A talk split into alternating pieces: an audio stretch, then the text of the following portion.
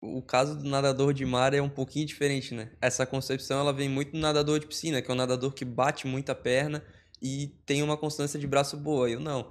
É muito nado no braço, muita força nos superiores e a perna ela já fica mais secundária, né? Ah, é? Porque por ser um músculo muito grande, ela demanda muita energia, né? Então a gente leva muito no braço. A perna é só um, um complemento para equilibrar o corpo, manter o corpo bem em cima da água Agora eu até estou tentando trabalhar mais isso, incluir mais a perna para que eu acho que vai ser um diferencial legal nessas provas de ultramaratona, né? É uma coisa que os atletas não trabalham tanto, então ter mais esse fundamento bom vai me ajudar muito. É isso aí, pessoal. Estamos começando mais um Jogando para a plateia. Jimmy, como eu, eu, fiquei aqui, tava me preparando, Maquel, eu tô preocupado se eu vou arrancar o microfone de novo. Pois é, tu anda muito forte, Ferrari. Tem que treinar, tem que treinar menos. Pois é. E a gente tá numa discussão bacana sobre o ponto de vista de ajudar as pessoas através do, Maquel, de copiar os hábitos, copiar as inspirações, os motivos, as razões de fazer as coisas, né?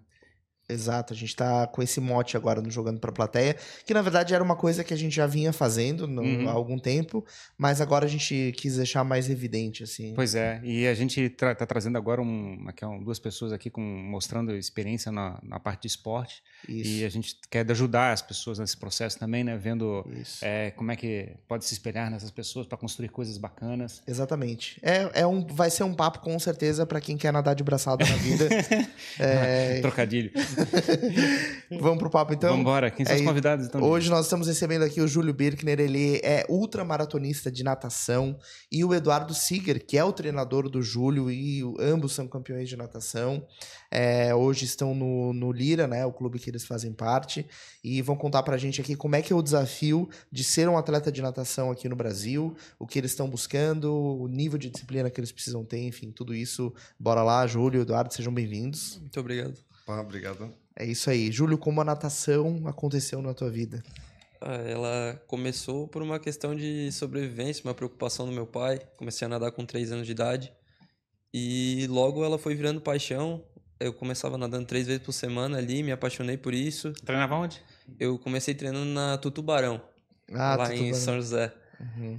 E aí depois mudei pro, pro Clube 12, onde eu comecei realmente a minha trajetória como atleta, ali com 6, 7 anos era pré-mirim, criancinha, começando Mas, a competir. Competição com 6, 7 anos de natação, eu não imaginava que o pessoal já pensava do ponto de vista de chegar e fazer competições nessa, nessa faixa. Existe esse, esse, esse nível de, como é que é, de 6 anos, existe, 7 anos? Existe. existe todas essas categorias, né? As categorias de base, que parte ali desde o pré-mirim, mirim, petis, e aí depois vai entrando numa natação que já fica mais profissionalizada no infanto, juvenil, júnior, sênior, daí que já são os adultos. Cara, eu fico impressionado assim com. Às vezes eu vejo amigos que já têm filhos, daí pega o filho lá de três anos, ou um ano, sei lá, não sei que exatamente idade, mas é uma criança bem pequena, e jogam na água e assim a criança meio que já nada, assim, já sabe nadar. É meio que instintivo. É instintivo, né? O nosso processo de formação é, é feito na água, né? Tanto que alguns partos que acontecem na água, a criança já sai já nadando. Sai nadando. O problema é a respiração, né? Uhum. Aprender essa respiração, coordenar. Então o problema não é saber nadar, é saber aprender a respirar. É, é aprender a, a se coordenar dentro da água, né? Quando tu começou, teu pai te jogou na piscina assim falou assim: vamos ver uhum. se ele se vira. Qualquer coisa eu vou lá e resgato. Não, não. Foi, foi com a boinha de braço ali. Mas eu logo tirei. Fiquei pouco tempo com ela ali. Com, com quatro anos eu já tava sem a boinha, já tava nadando uhum. sem nada. Ô, Eduardo, a natação também começou bem cedo na tua vida ou tu foi um cara que nunca nadou e um dia tu resolveu entrar na piscina? É, eu na verdade eu fui meio que forçado a iniciar a natação. Eu é, sempre morei do lado do Clube Lira, fui participando das categorias de base, fazia aulinha de natação, mas não era muito adepto à natação. Meus pais sempre tiveram hábitos de praticar atividade física, minha mãe até hoje participa de travessias, provas de é, menos repercussão, assim, para o intuito de participar, né, de esporte.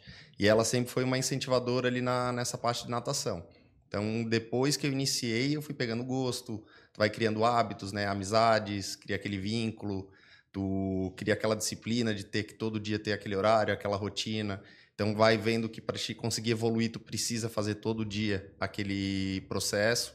Tu começa a ganhar uma medalha, quer ganhar outra e vai buscando a evolução e o esporte acabou virando um, um, não só um hábito saudável, mas também uma, um, é um, um rumo, assim, né, digamos assim, para a vida. Porque através do esporte eu consegui fazer a minha faculdade, buscar, conhecer novos países, é, ter experiências que acho que nenhuma graduação traria, né, que, que o esporte de alto rendimento traz e as experiências né, do esporte trazem.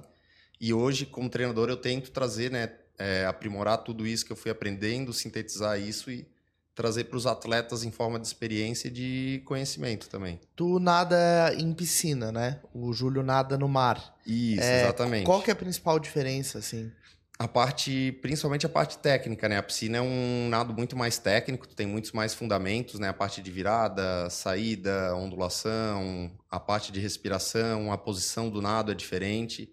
E no mar, tu é um nado muito mais forte, né? Tu precisa ser um pouco mais. Precisa chegar do outro lado vivo. É, ser um pouco mais bruto, digamos assim, né? Não, não é um nado tão técnico, mas é um nado muito resistente. É que, de então... repente, a água da piscina, teoricamente, é mais estabilizada. Então, teoricamente, você tem que ser mais perfeito nas coisas para seguir, certo? Exatamente. A piscina, a própria raia tranca a marola, a borda, às vezes, é aquela borda infinita que trava a marola. Então, é tudo para ser o mais perfeito possível. No mar, tu vai depender de tempo, chuva, a, a ondulação. Então... Eu fico imaginando que você tem que ficar levemente mais alto é, para poder ter uma respiração tranquila também. Imagino, porque a piscina, teoricamente, você pode ficar quase meia boca para a água, só para fora, né? É, exatamente. A piscina tu nada olhando para baixo. No mar tu tem que a cada duas, três, dez braçadas, depende de cada atleta olhar para frente, porque vão ter boias de sinalização, né?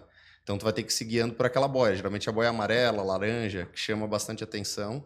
Então, o atleta ele tem que ter uma natação um pouco mais alta, exatamente como tu falou, tá saindo da água para conseguir visualizar o e até para respirar também. Como é que tu faz para respirar justamente quando a onda tá baixa assim, não tomar é, água? Às vezes a gente toma um pouquinho de água, né, quando vem uma, uma onda de surpresa no, no campo contrário da nossa visão, mas é uma respiração realmente um pouco mais alta e a gente tem que permanecer bastante parte do tempo de uma prova de maratona ou ultramaratona é olhando para frente, se guiando, porque muitas vezes mais importante do que a velocidade que a gente imprime, a força que a gente imprime no meio da prova, é como a gente vai se guiar, o nosso, a nossa trajetória pode definir se a gente vai ganhar uma prova ou não, né? É, já teve provas no passado que me custaram ser campeão da prova justamente por... Tu foi nadar para outro lado. É, fazer uma, uma barriga ali na hora de ir reto na boia, abrir um pouquinho, a pessoa me passa e às vezes não tem mais como buscar, né? Entendi. Então são erros que custam, custam provas.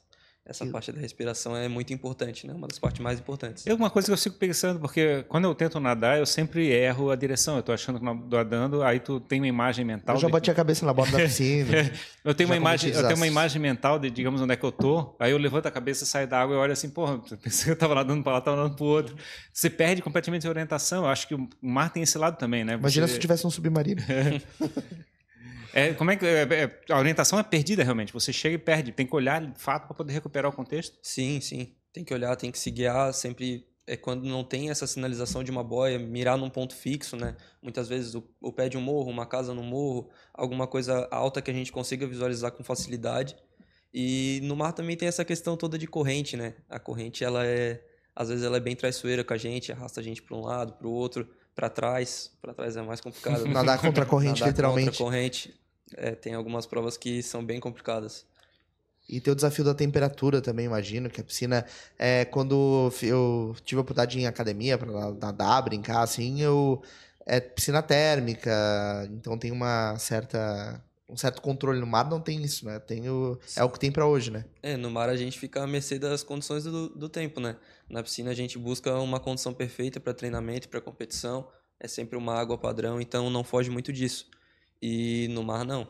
Agora mesmo a água em competições é só com a roupa de borracha que a gente vinha comentando. E são águas bem geladas. Eu já cheguei a pegar água de 14, 15 graus aqui em Bombinhas, hum. mês 8 ali do ano. Então, são Sim. águas complicadas de entrar. Qual é o problema da, do fato da água estar tá muito gelada? É, você chega a ter problema de hipotermia, hipotermia ou como é que é, é, como é que é o músculo, de repente, pode dar algum problema? Eu sinto mais facilidade de ter cãibra né? A respiração no começo é um pouquinho diferente, a respiração fica um pouco mais ofegante, você sente aquele gelado entrando aqui, né? Dá um, um gelo no peito. Eu nunca passei por hipotermia, nunca nem tive nem hipo nem hipertermia é, em provas de maratona. Mas já vi muita gente ser retirada da água com hipotermia, justamente por ter uma camada de gordura muito pequena, né? Então é, ter uma gordurinha ajuda nessas horas, né?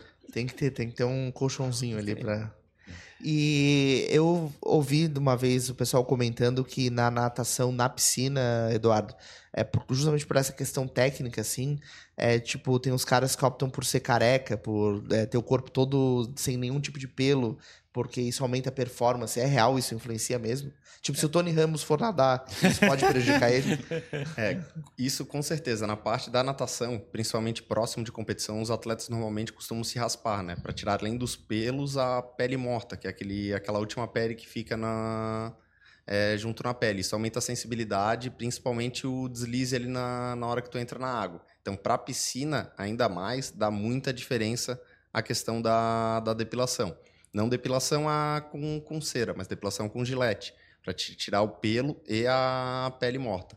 Isso daí dá um resultado considerável de um, de um atleta que não se raspa para um atleta que se raspa. Cara, que, que absurdo, né? É, então eu imagino que a oleosidade da pele também tem impacto no, é é, no fato de você é, ali na hora, como tu vai entrar na água, não vai ter tanta diferença, mas vai facilitar para raspar, ter uma oleosidade da pele um pouquinho maior. Se tu for tiver a pele mais seca, ainda corre o risco de se cortar ali, rasgar ali de algum pedacinho da pele. Uhum. E aí isso na hora dá uma ah, um incomoda, não gente, né? E não tem gente que passa uma banho de porco para chegar e poder ficar deslizando. Não, é, a, a, vaselina é proibida, né? Porque vaselina? ela tem uma, ela considera uma diferença considerável ali no, no deslize da prova. Tem alguns atletas que ainda Imagina, usam. o cara chega na hora de ser todo besuntado. banho de banho de porco, passou é, um bacon. Achei que era campeonato de como é que é daqueles de alterofilismo, não sei o que, né? Fisiculturismo. Fisiculturismo isso.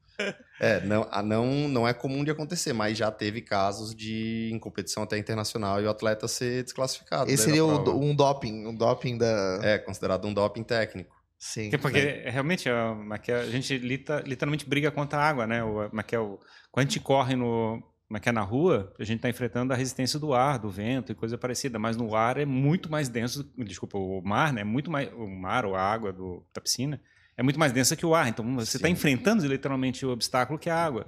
Sim. É uma loucura esse negócio pensar. Né? É, uma diferença considerável. Então, então para estar tá nesse alto nível, ainda tem materiais que ajudam e simulam também essa, essa questão de deslize, aumentar a tua flutuabilidade. Tipo, a touca, por exemplo, deve ajudar pra caramba. A touca tem a touca capacete, que é uma touca um pouquinho mais apertada para prova de velocidade. Tem toucas ali de silicone um pouquinho com menos aderência os trajes tecnológicos, né, só que são muito caros, né? O material da natação de alto rendimento é muito caro, então para ter um traje às vezes para usar em treino, para te usar em competição, quanto usar... custa um traje assim? Tem ideia?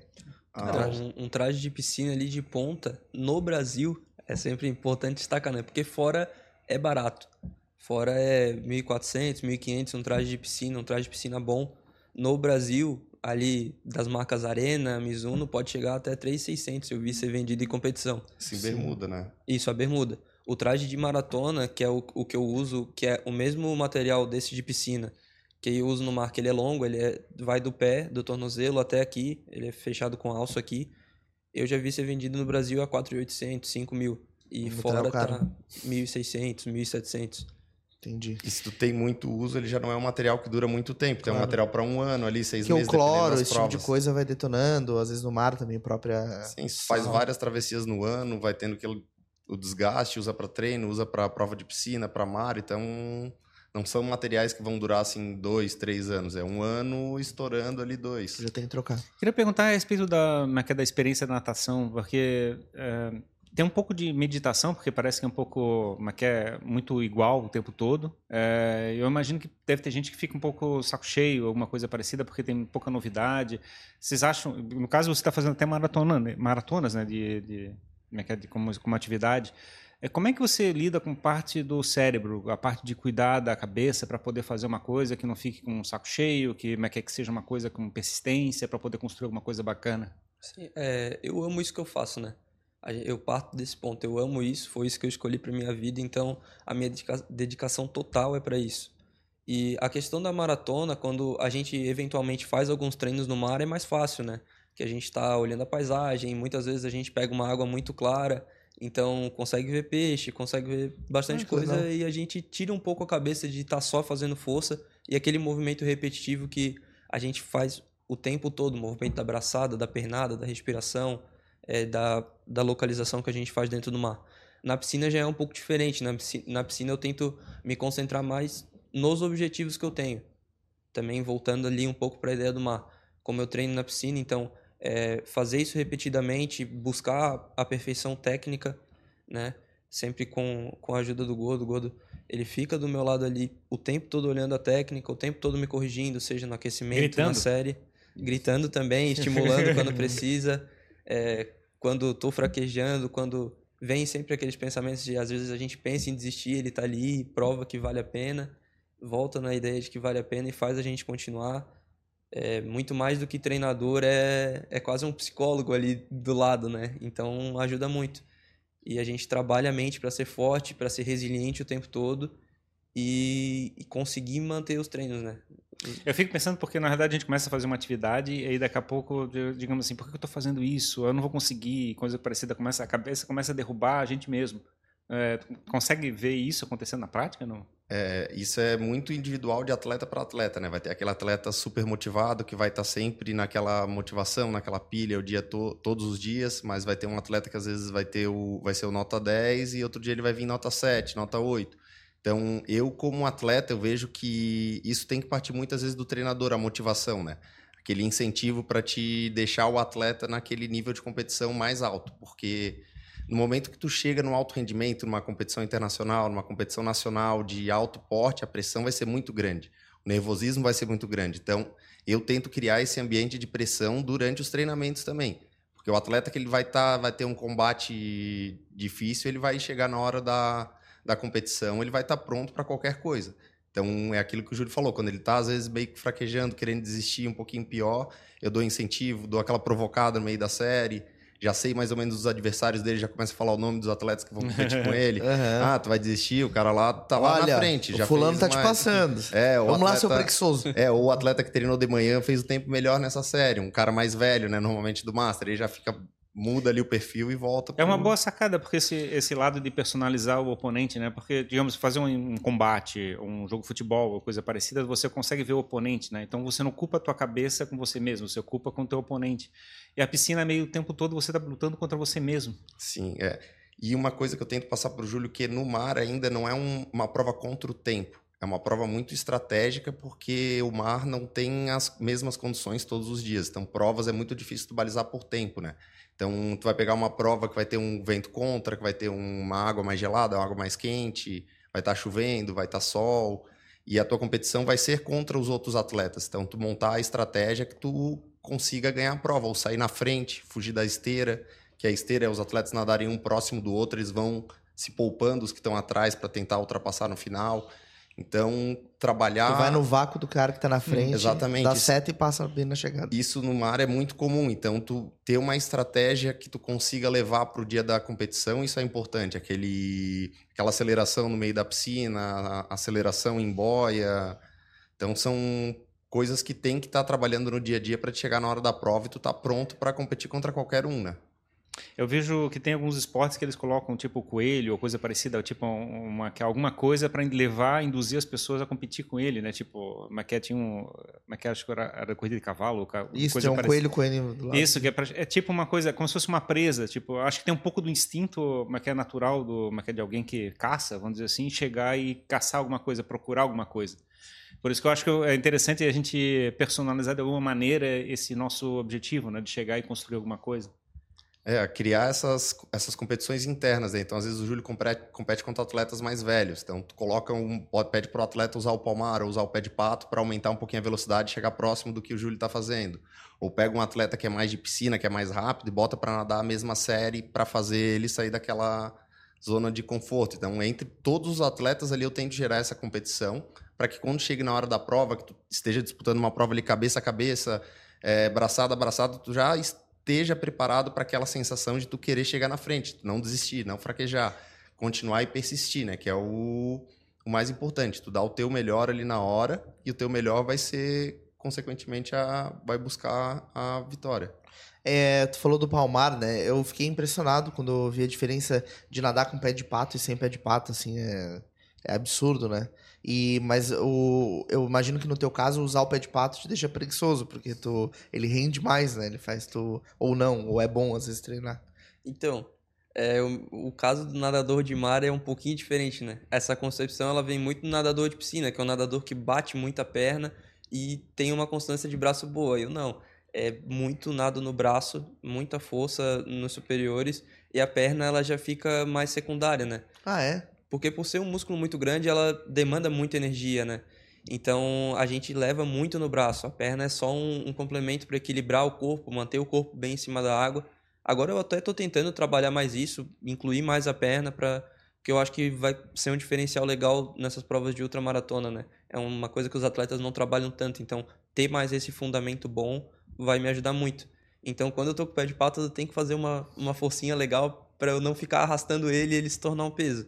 Entendi. Já com o palmar, daí é diferente. Daí... É louco isso, porque eu fiquei, é, fiquei pensando assim, a minha sensação nadando como um nadador de apartamento, é, é que o pé de pato ele me impulsiona, é, que a minha perna me gera muito mais velocidade do que o meu braço. Eu sempre senti isso na piscina. Sim, com todo o equipamento ali que você vai usar, pé de pato, palmar, ele vai te trazer um ganho muito grande de velocidade, né? Mas realmente a perna fica mais para baixo dentro d'água, assim, é mais difícil manter ela boiando, assim. Sim, quando como assim, eu não tenho a perna muito forte, né? Então, quem tá na, nesse processo de iniciação também não tem a perna muito forte, então é, já sem o pé de pato é difícil manter ela bem em cima da água ali, batendo constantemente, quadril em cima da água.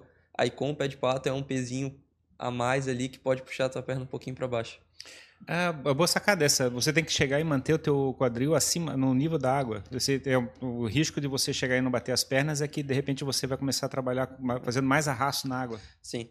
Quando afunda o quadril, a gente vai arrastando mais na água, né? A ideia da natação é que você gere o menor atrito possível dentro da água. Então, todas as posições é, é formato de flecha, é braço fechado, mão fechada, tentando cortar realmente a água. E quando você consegue manter uma parte do seu corpo fora da água, vai facilitar bastante esse processo. Como é que está a cidade na parte de natação? Você falou do 12, você falou do... A gente acho que não chegou a falar do Lira, né? Mas tem várias escolas... É, Onde é, é que tem piscina? É, onde é que tem piscina? ah, tem Ali no centro tem o Lira, né? É o principal foco, tem o 12 também, tem algumas outras piscinas, mas as principais piscinas são essas, a Unisul na Palhoça, a Unisul é uma piscina olímpica, eu treino numa piscina semi-olímpica. A olímpica piscina... é 50 metros, isso 50 é semi-25, isso? Isso, eu treino numa piscina semi-olímpica, assim, a do Lira e a do 12 são semi-olímpicas. A do Unisul é olímpica? A da UFSC também, né, que é da UFSC, é. reativaram, mas ela tá com problema ali no aquecimento, é de 50 metros, é piscina aquecimento, olímpica. quer dizer, ela não tinha, ela... Porque, É, tá 24, 23 graus, ele tá gelada a água, mas é uma piscina que eles estão reativando Eu fiz natação ela. lá, que é quando eu era adolescente, na época de aplicação e coisa parecida, eu fazia, que é um pouco natação lá naquele, naquela aquela piscina, mas não era térmica naquela época. Acho é, que nem era fechada, porque hoje em dia tem É, não, hoje ela é fechada. É coberta. Tem, tem uma parte de aquecimento, mas não vence a quantidade de água que tem. Então, que é enorme aquela piscina, né? É, uma quantidade de água maior, né? O dobro da, da de 25. E elas são 10 raias, né? Então a de 25 ali do Lira são 6. Tem a da Astel, a da Elase também, que são 6 raias, do Paula Ramos. Daí tem bastante piscina, clubes, então. né? É, são clubes, né? Mais aula de natação. Equipe competitiva é o Lira e o, e o 12. Hum. Eu me lembro de ter uma vez que eu fui nadar lá e tava no inverno, frio e não sei o que, e eu como é que é, entrei na água, eu não consegui ficar na água, eu saí da água porque eu não tive coragem de ficar lá dentro. Acontece também de chegar e não ter esse. É tipo assim, os outros conseguiram fazer, mas eu não tava, eu não sei, eu, é que eu, eu fiquei assim, não tava tranquilo ficar dentro da água naquelas condições. É, ali no Lira a piscina é aquecida, né? Ela varia entre 29 e 28 graus no inverno, é muito difícil estar tá abaixo disso. Então. É sempre em condições ideais para trabalhar. Isso, né? até para natação a gente até gosta que fique um pouquinho mais gelado ali, né? Mas. Chega uma hora tu começa a ficar ofegante, assim. É, começa a ficar abafado, né? Aquele 28 já começa a parecer que tá 30 graus, mas não, não passa disso. Algumas piscinas são até mais aquecidas do que, do que isso no, no inverno. O triste da piscina térmica é sair dela, né? É, e, é e, e, pro vestiário, assim, que tu vai ter aquele, aquele canal de vento, assim. Eu lembro que no inverno começava a ir pra hora que começava a ficar resfriado. Eu fico. É, é que eu acho interessante esse negócio porque eu, é que eu sempre tive medo de entrar em água gelada. E a gente tem visto que tem muita gente agora fazendo banho gelado como sendo uma estratégia de como é que é melhorar o desempenho do corpo, o, o hábito, o corpo ser mais. Uma é... estratégia para ser maluco. Hã? Ser maluco? Quer dizer, na realidade, tu prepara o teu corpo em condições melhores, né? Ele fica mais, é mais hábil, tem aquele negócio de desenvolvimento das mitocôndrias, tem, tem, uma série de coisas que eles falam que melhora o teu organismo pelo fato de estar tomando banho gelado. O cara literalmente compra um freezer horizontal, bota em casa e é. mergulha. É, né? muitas pessoas hoje estão falando do banho gelado ou da piscina de imersão, né, de gelo, como parte de saúde, né, qualidade de vida. Para o esporte, ela já tem há bastante tempo como um pós-prova. Logo que tu sai da prova, tu fazer a piscina de gelo. Porque ela vai acelerar a tua, o processo anti-inflamatório, é, desacelera ali a, a, acidose, né, que é aquele momento que o, o, ácido lático chega na musculatura. Então, tu ajuda a reduzir o ácido lático, ajuda na, na recuperação. Então, tem vários protocolos ali de 3, 5 minutos, um minuto alternando o gelo e o quente ali, a, a troca de temperatura. Parece gostoso fazer isso. É, é, um, é, uma, é muito psicológico também. Muito ficar dois, dois é. três minutos ali no gelo. Tu já é, fez piscina, é, coisa já. de gelo?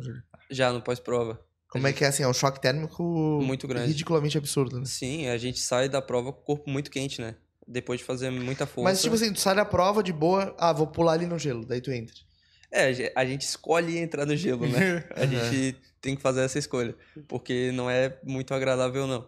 A gente, quando tinha as competições ali, a gente ia com a equipe do Lira para uma competição de piscina, a gente levava um tonel e jogava vários quilos de gelo e água e fazia ali a nossa piscina de gelo e entrava completamente ali, só ficava a cabeça de fora. Nossa senhora. Era complicado. Um minuto demorava muito para passar. o bom é que tu saía de lá de dentro e tava quentinho do lado de fora, né? Sim, nossa senhora. Tu sai, meu Deus, calorão. Aham. Uhum. A gente saía da prova muito quente, né?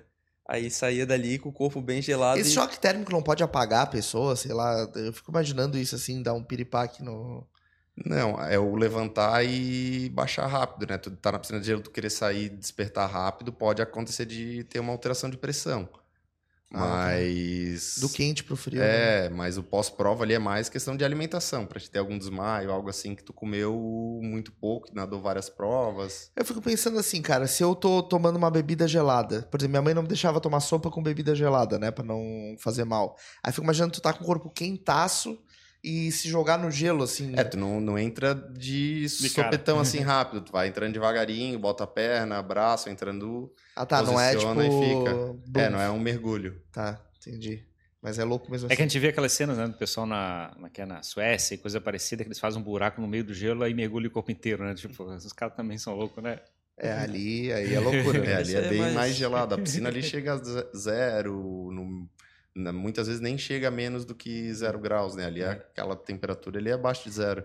E é. mudando um pouquinho de assunto, quais são os, os, tipos de nado assim que vocês treinam? Porque tem um monte de jeitos de nadar, né? Tem nado crawl, borboleta, não sei o quê. É, o que que para um atleta é importante fazer?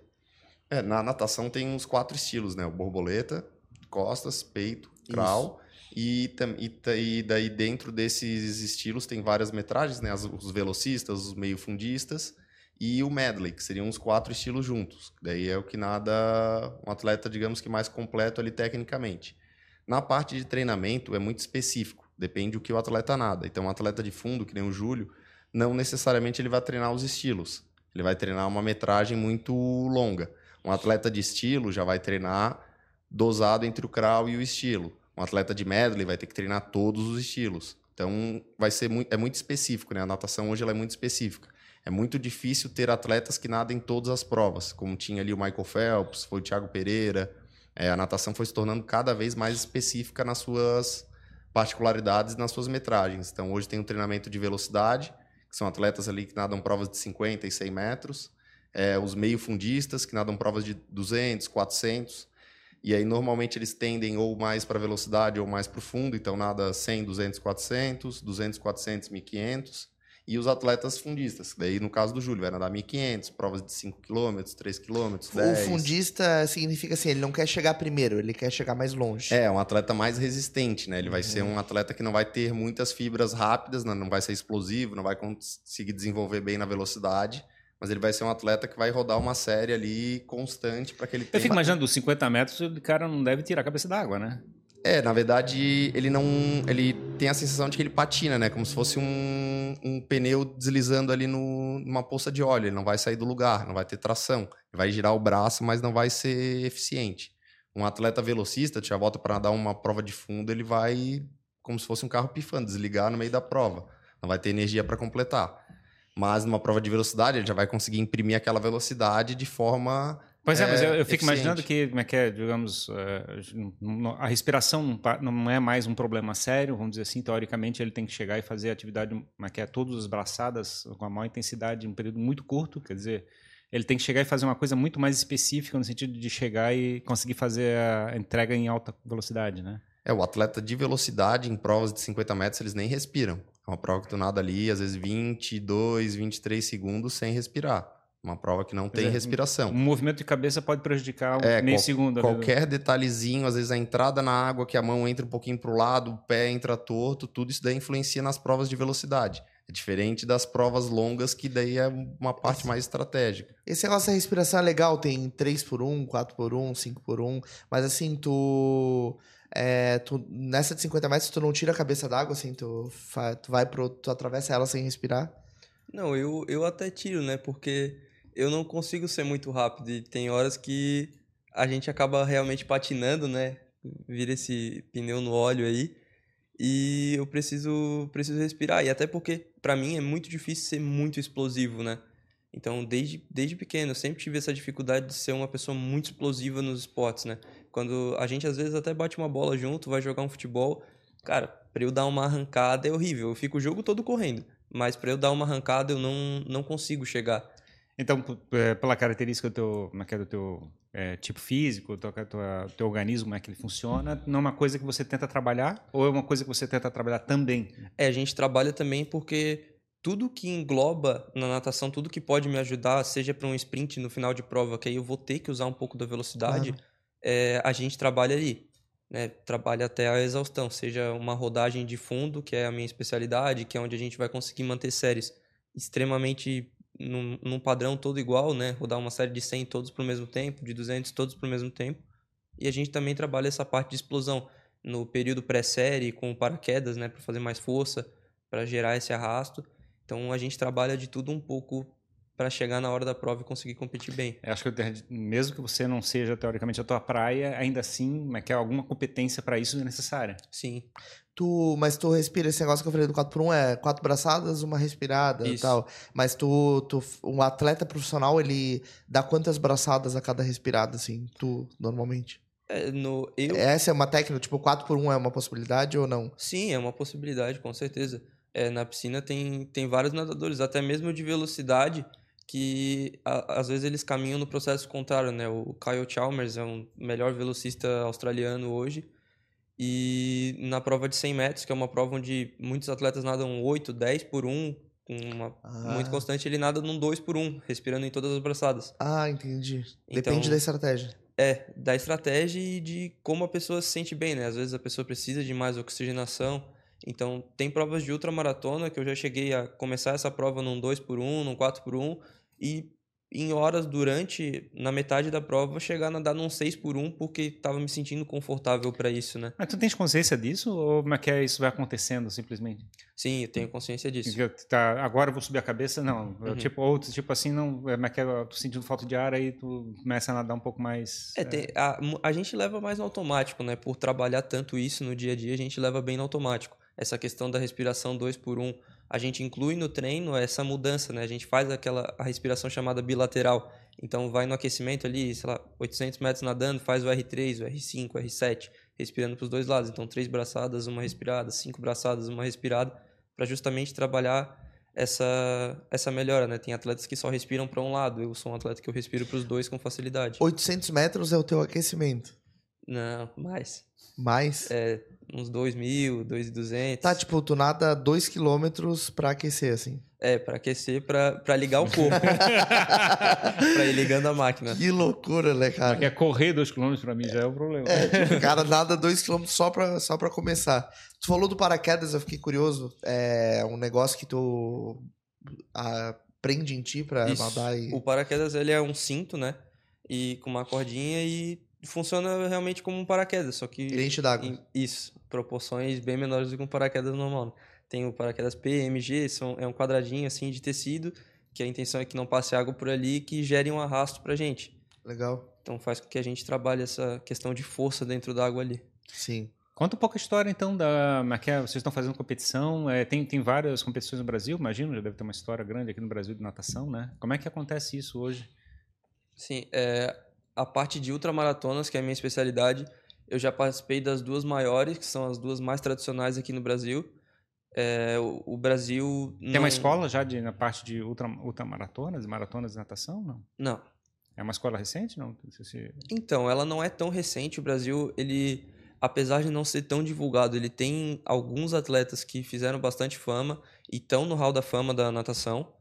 É, só que não é um, uma área de natação que ela não é tão vista, não é tão visada e ela é menos visada do que deveria. Ela está na Olimpíada? Não. não. É, a, também a Olimpíada... são acho que um dos elementos, né? O fato de aparecer na Olimpíada classifica, mas que faz ficar meio visível, né? Sim. As pessoas sabem que se trata. É, que é uma prova também de 5 horas, 6 horas, né? Não é televisiva. Não é, é boa para passar de madrugada, assim, o cara ficar...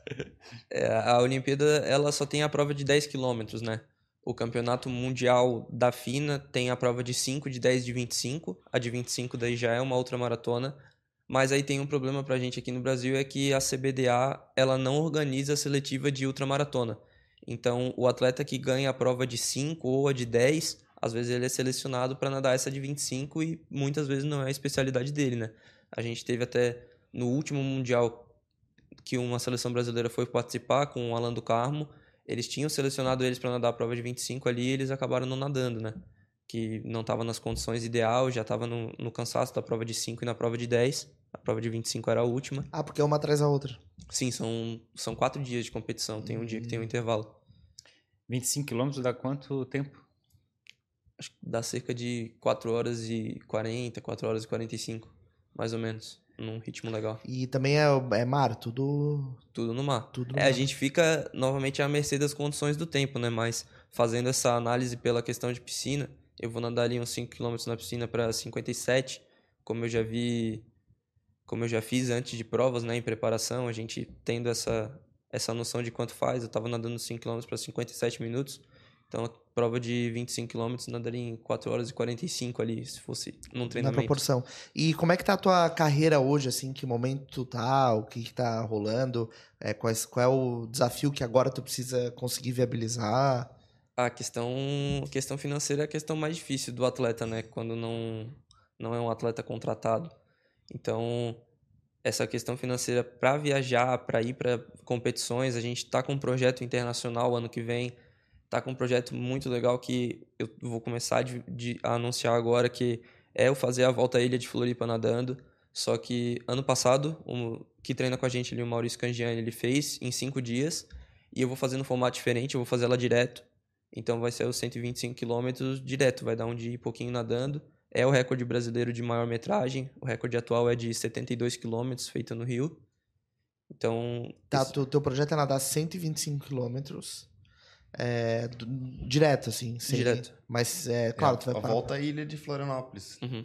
Caramba, mas. mas obviamente, vai... obviamente tem paradas técnicas. É, a gente. Mas eu não saio da água, né? Eu continuo na água e paro para fazer uma hidratação, para é, me alimentar a gente ainda está definindo como vai ser essa questão de alimentação. Tipo, um barco vai meio que do teu Isso, lado. Assim. São dois barcos que vão comigo.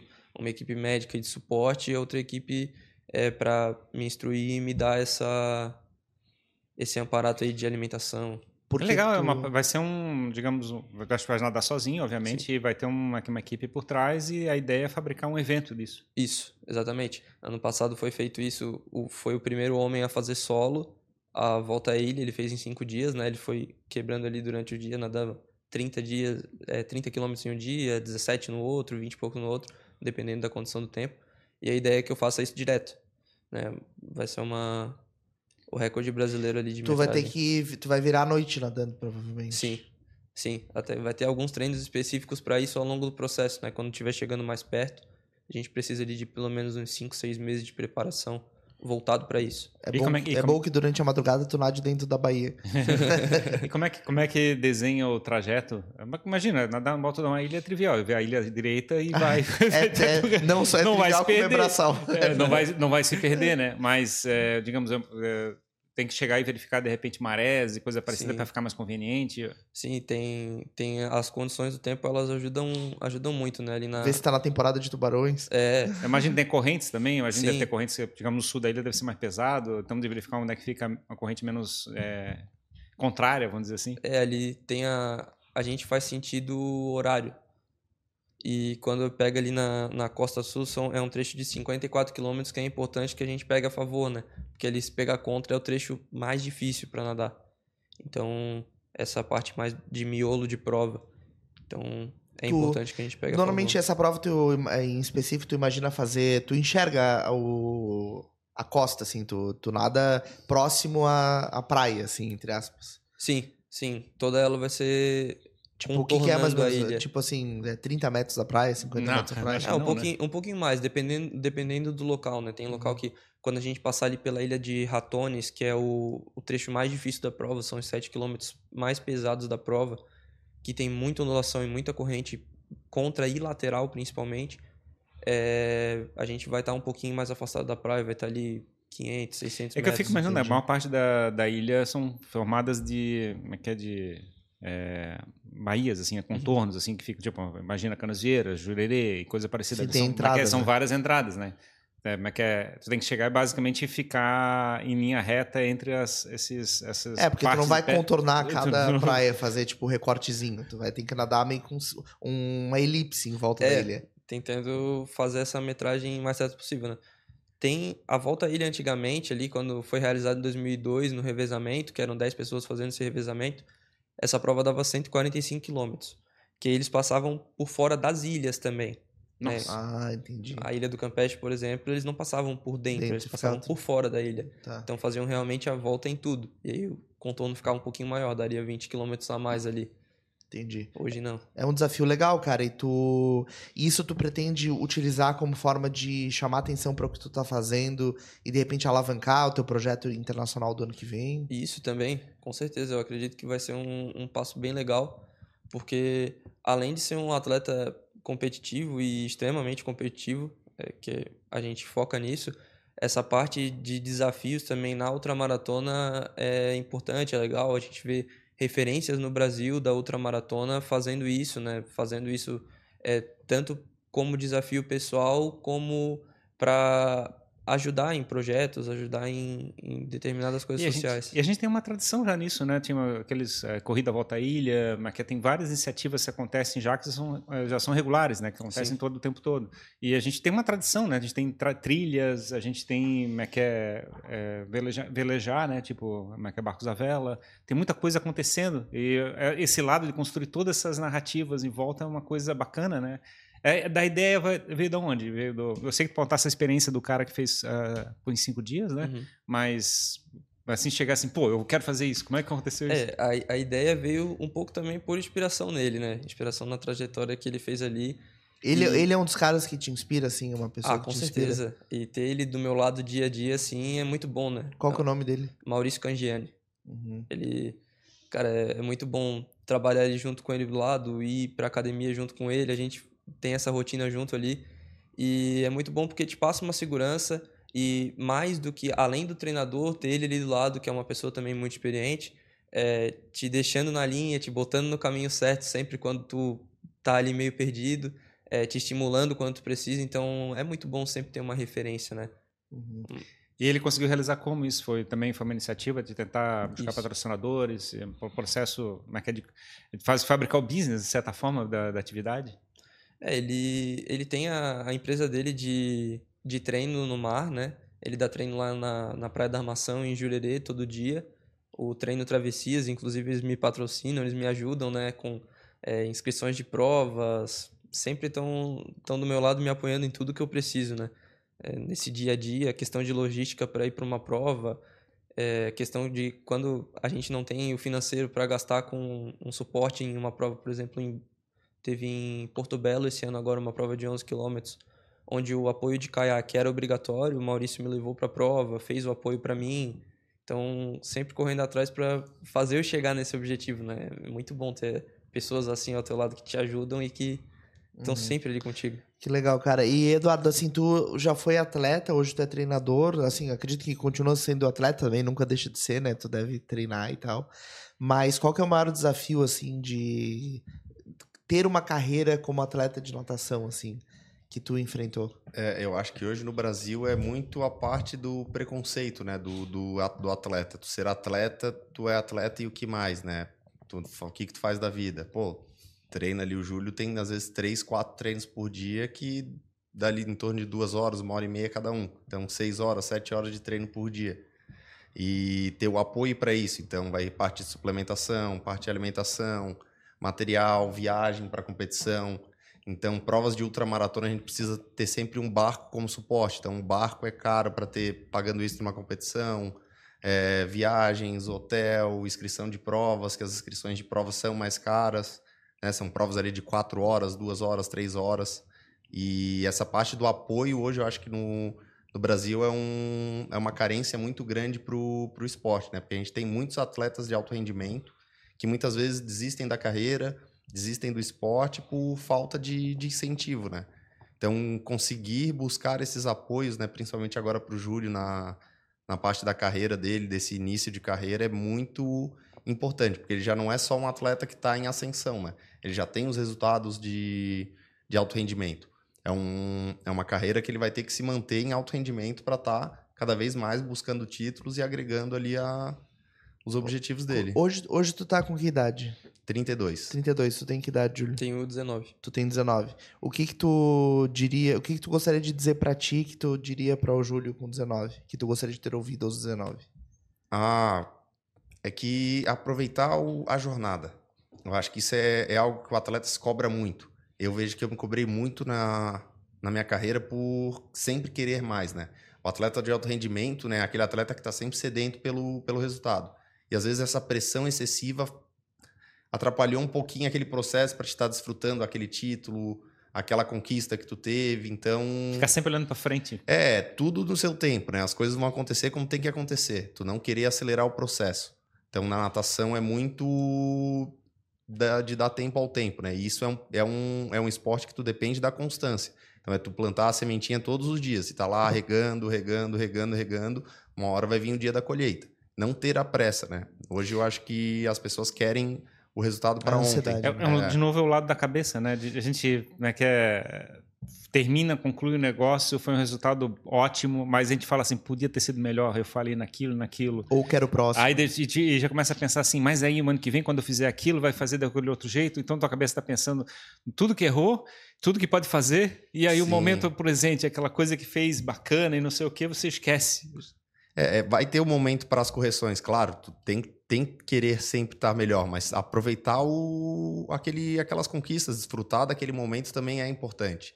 Né? A busca pela perfeição é o que move o atleta, é o que faz o campeão, né? O campeão é aquele cara que está sempre querendo evoluir, independente de ser o número um. Ele vai querer sempre evoluir para que ninguém chegue ali. Então ele vai ter que melhorar, às vezes, uma, o atleta de natação, uma virada, a saída, o submerso, a abraçada, a respiração, enfim, os fundamentos que ele tenha que melhorar para continuar na progressão. Mas o aproveitar o momento, né? Desfrutar da, da jornada. Porque o mais importante é o presente, né? E não o, o destino final. O destino final, tu vai ter tido toda aquela experiência, tudo que tu aprendeu, tudo que tu cresceu além de atleta como pessoa nessa jornada de uma decisão até aquela conquista. Então, pô, quero ser um atleta olímpico. O que, que tu conseguiu desfrutar até daquele momento, tudo que tu construiu naquilo ali, aquilo ali que vai agregar para tua vida, para a parte pessoal. Então, um, um atleta que depois vai se tornar um profissional em qualquer área. Aquele atleta que é dedicado, que tem aquela questão da disciplina, do foco, do manter, de ir, só vou desistir quando eu conseguir, isso pô, é um aprendizado para todas as áreas, né? Ô, Júlio, o Eduardo falou da, da tua rotina de treinos, assim. Eu queria que tu falasse do, de como é essa rotina e hábitos que tu mantém, assim, de disciplina, seja alimentação, porque atleta é atleta 24 horas por dia, né? Então, eu queria que tu falasse um pouco sobre isso. Não é só o treino, também as decisões que tu toma na tua vida particular influenciam diretamente, né? tipo uma balada no dia anterior do treino, é, sair do treino e se entupir de cheeseburger, enfim, que disciplinas, que hábitos que tu mantém? Eu, eu gosto de pensar que a vida de atleta ela é uma, uma vida de abdicações, né? A gente tem que abrir mão de muita coisa para conseguir chegar. É, para mim não, não faz sentido sair no final de semana ir para uma balada, sendo que eu tenho 10 mil para rodar no domingo, tenho 10 quilômetros para rodar no domingo, tenho um treino longão sábado, né? Sei que terça-feira eu vou ter que fazer muita força na água, segunda-feira eu vou ter que estar tá muito bem, porque eu vou ser cobrado para estar tá bem, né? Vai ter toda aquela pressão psicológica que nem não é o treinador, eu mesmo coloco em mim, né? Que essa é uma responsabilidade que eu tenho, porque essa é a minha vida. Eu dedico a minha vida a isso. Eu abro mão de é, ir no final de semana ver minha família, eu abro mão de sair com alguém durante a semana, de enfim, muitas coisas, né? Não posso beber, não posso comer tais coisas, então eu abro mão de tudo para isso. E como é que é teu dia hoje? Normalmente você chega e acorda que horas, come que horas? É, de, depende do dia, de quantos treinos tem no dia, né? Tem, já teve dias que a gente chegou a fazer três treinos de água, mais um de academia e mais uma sauna no final do dia.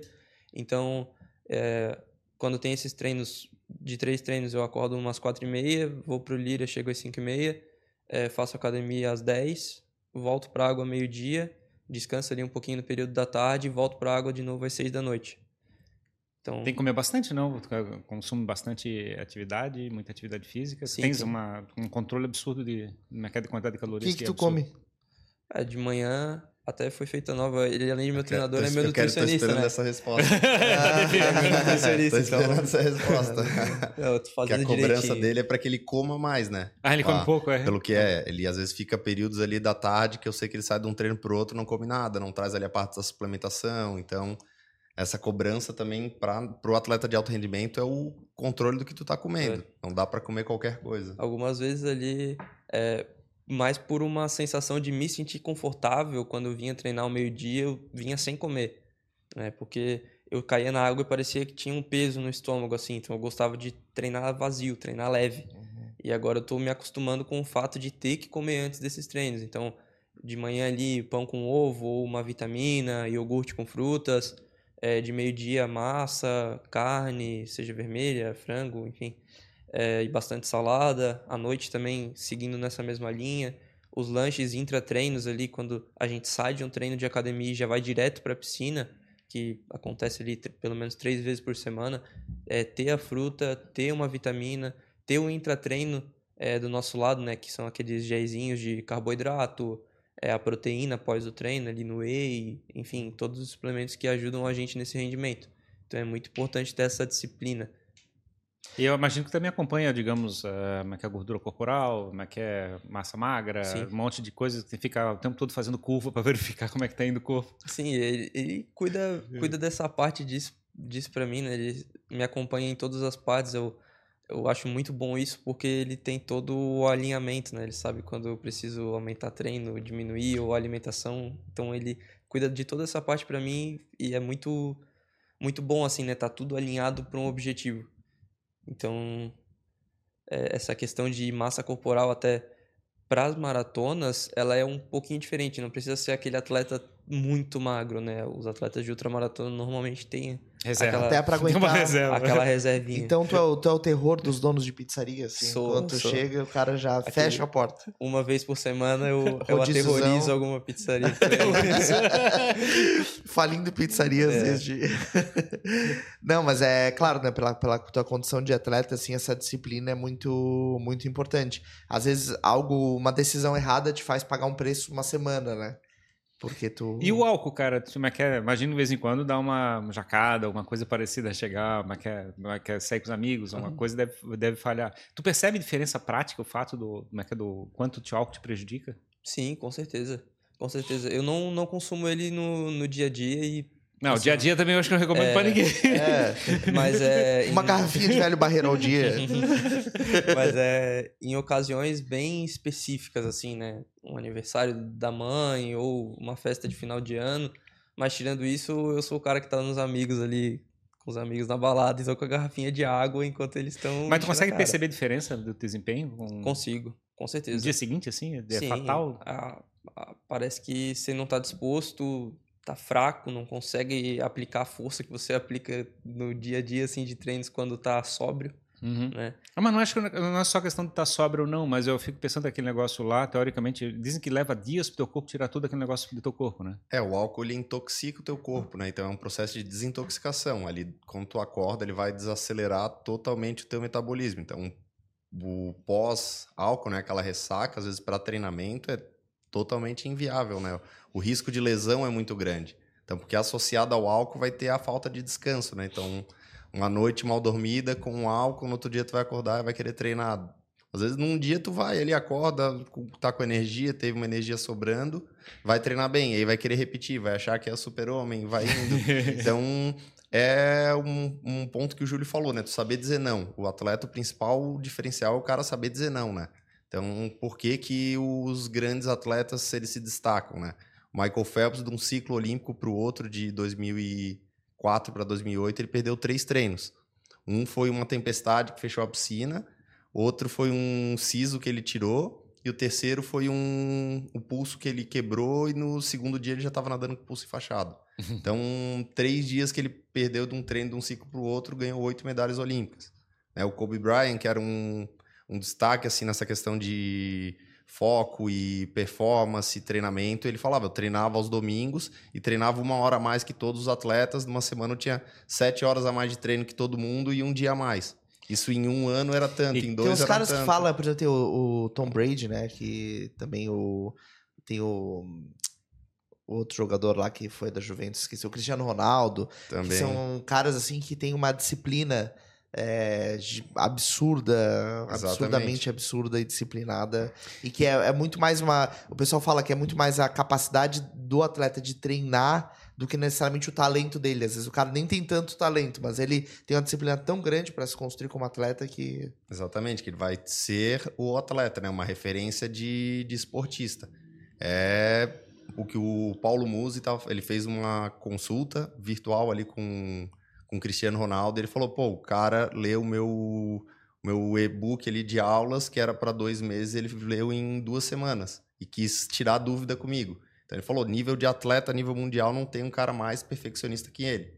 E é essa visão desses atletas de ponta que tem que estar tá trazendo para para tua realidade, né? Para te criar o teu perfil, mas buscar esses exemplos de disciplina, de, de performance, né? Para ti conseguir chegar lá, tu vai ter que ser um destaque, tu vai ter que ser diferente dos outros. E é difícil esse lado da disciplina, né? Porque a gente, como é que a gente o tempo todo tá fazendo escolhas, né? E sempre tem uma escolha fácil, né? Tipo, a gente tá falando do álcool, de repente comer um bolo de aniversário, repetir o prato, é, como é que é?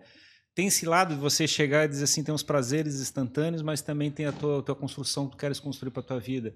E fica equilibrando esse lado, que é o lado da, é é, do uso da disciplina para construir Sim. as coisas.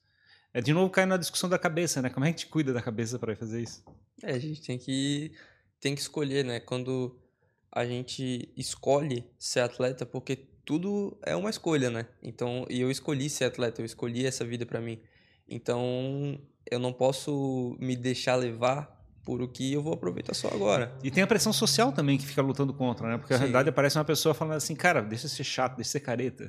Ah, sim, com certeza. Eles falam, ah, não vai tomar uma cervejinha com a gente, não vai aproveitar a festa com a gente, mas eu sei que no outro dia eu não vou treinar como é para eu treinar, eu vou estar nesse processo de desintoxicação aí, vou intoxicar meu corpo de graça para aproveitar duas horas de uma noite quando eu posso aproveitar uma semana treinando bem, né? Porque isso me traz muito mais alegria do que estar tá dando risada numa noite.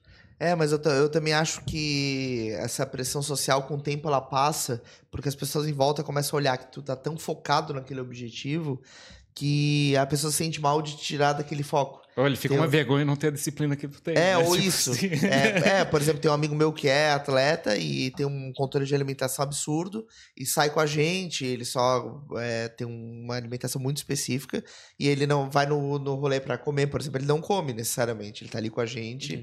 Mas no começo a galera, ah, tu não vai comer, tu não vai isso, tu não vai aquilo, mas depois o pessoal parou de fazer isso, porque já entendeu que ele tem um objetivo, né?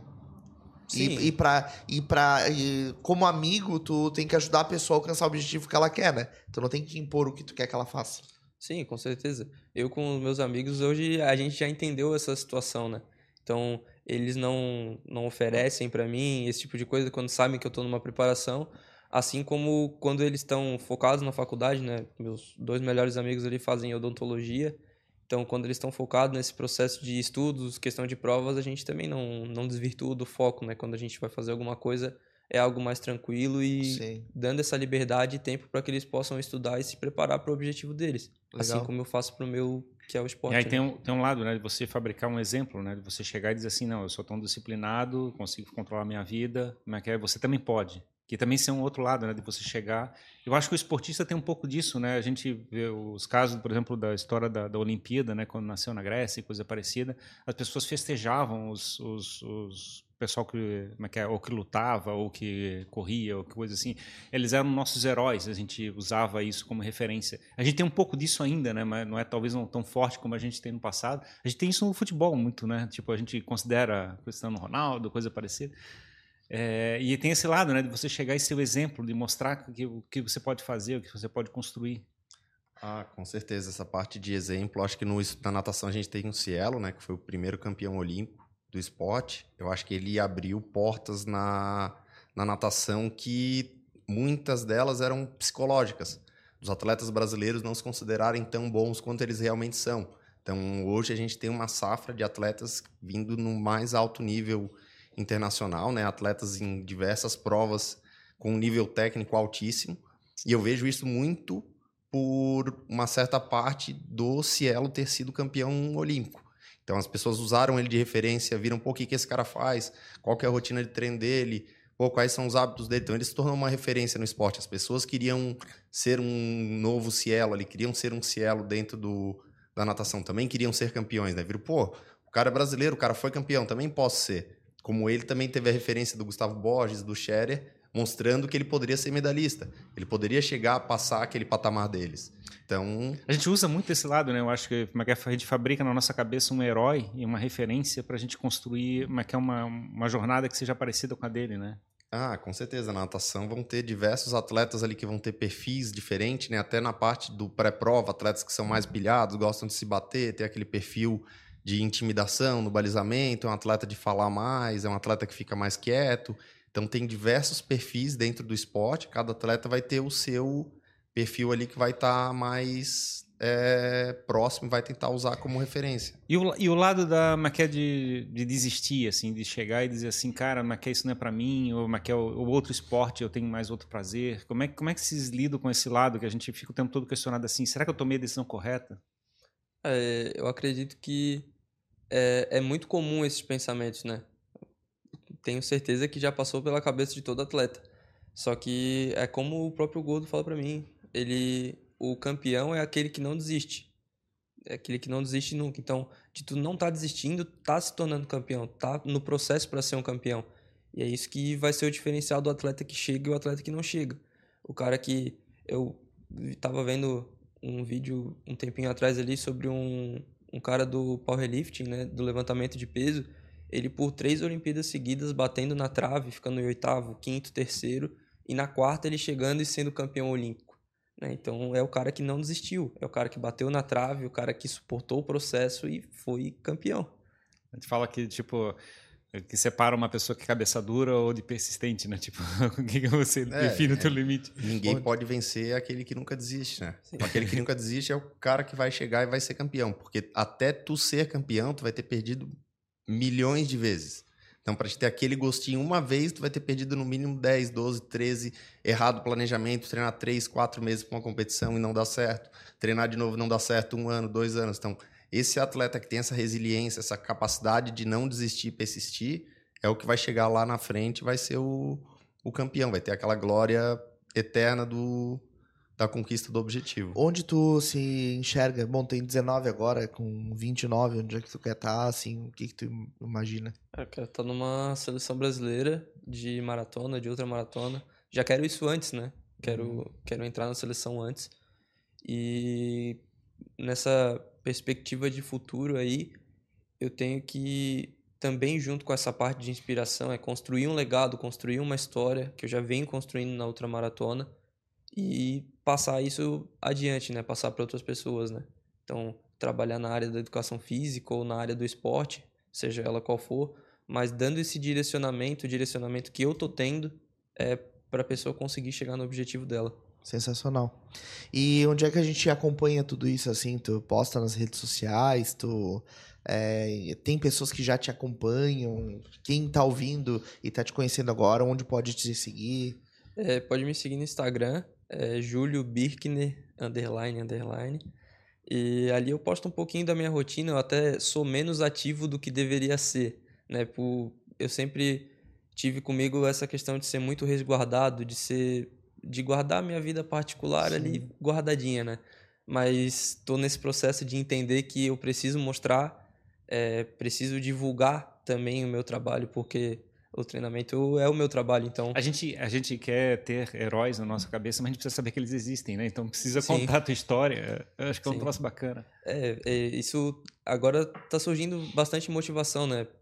Pela questão da repercussão dos meus resultados e tudo mais ali no Lira, algumas crianças, né, vindo falar, perguntar como é que é o treino, como é que funciona, como Essa é que faz para é. ser atleta. Essa volta à ilha já tem alguma referência? Vai ser ainda anunciado? Como é que vai ser isso? Vai ser, vai ser ainda anunciado. A gente está num processo de, de programação ali. Uhum. É, pensando no momento que a gente quem, vai mudar os quem treinos. Quiser, quem quiser acompanhar sobre esse assunto vai ter, ter que acessar o teu Instagram, então. Isso. A gente está Daqui a pouco vai ser divulgado oficialmente ali as datas e tudo mais. A gente está esperando uma janela é, de corrente favorável, onde a gente consiga as melhores condições possíveis para realizar a prova.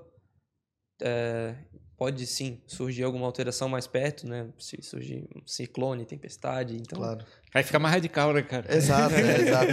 Imagina tu nadando uma vaca passando voando. É, é isso então, aí. E tu também tem posta conteúdo nas redes sociais, Eduardo? Tem, também Porque tu, enfim, tu é treinador do, do Júlio, mas é, tu tem também todo um trabalho, imagino que tu deva treinar outras pessoas e tal. Sim, tem também no meu Instagram, Dudu Siger, né, com dois Es.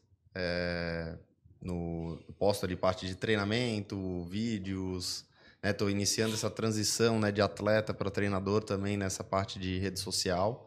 Mas é, podem seguir, podem estar tá indo tirar dúvidas, pessoas que queiram né, apoiar o projeto ali, ou pelo meu perfil ou pelo do Júlio.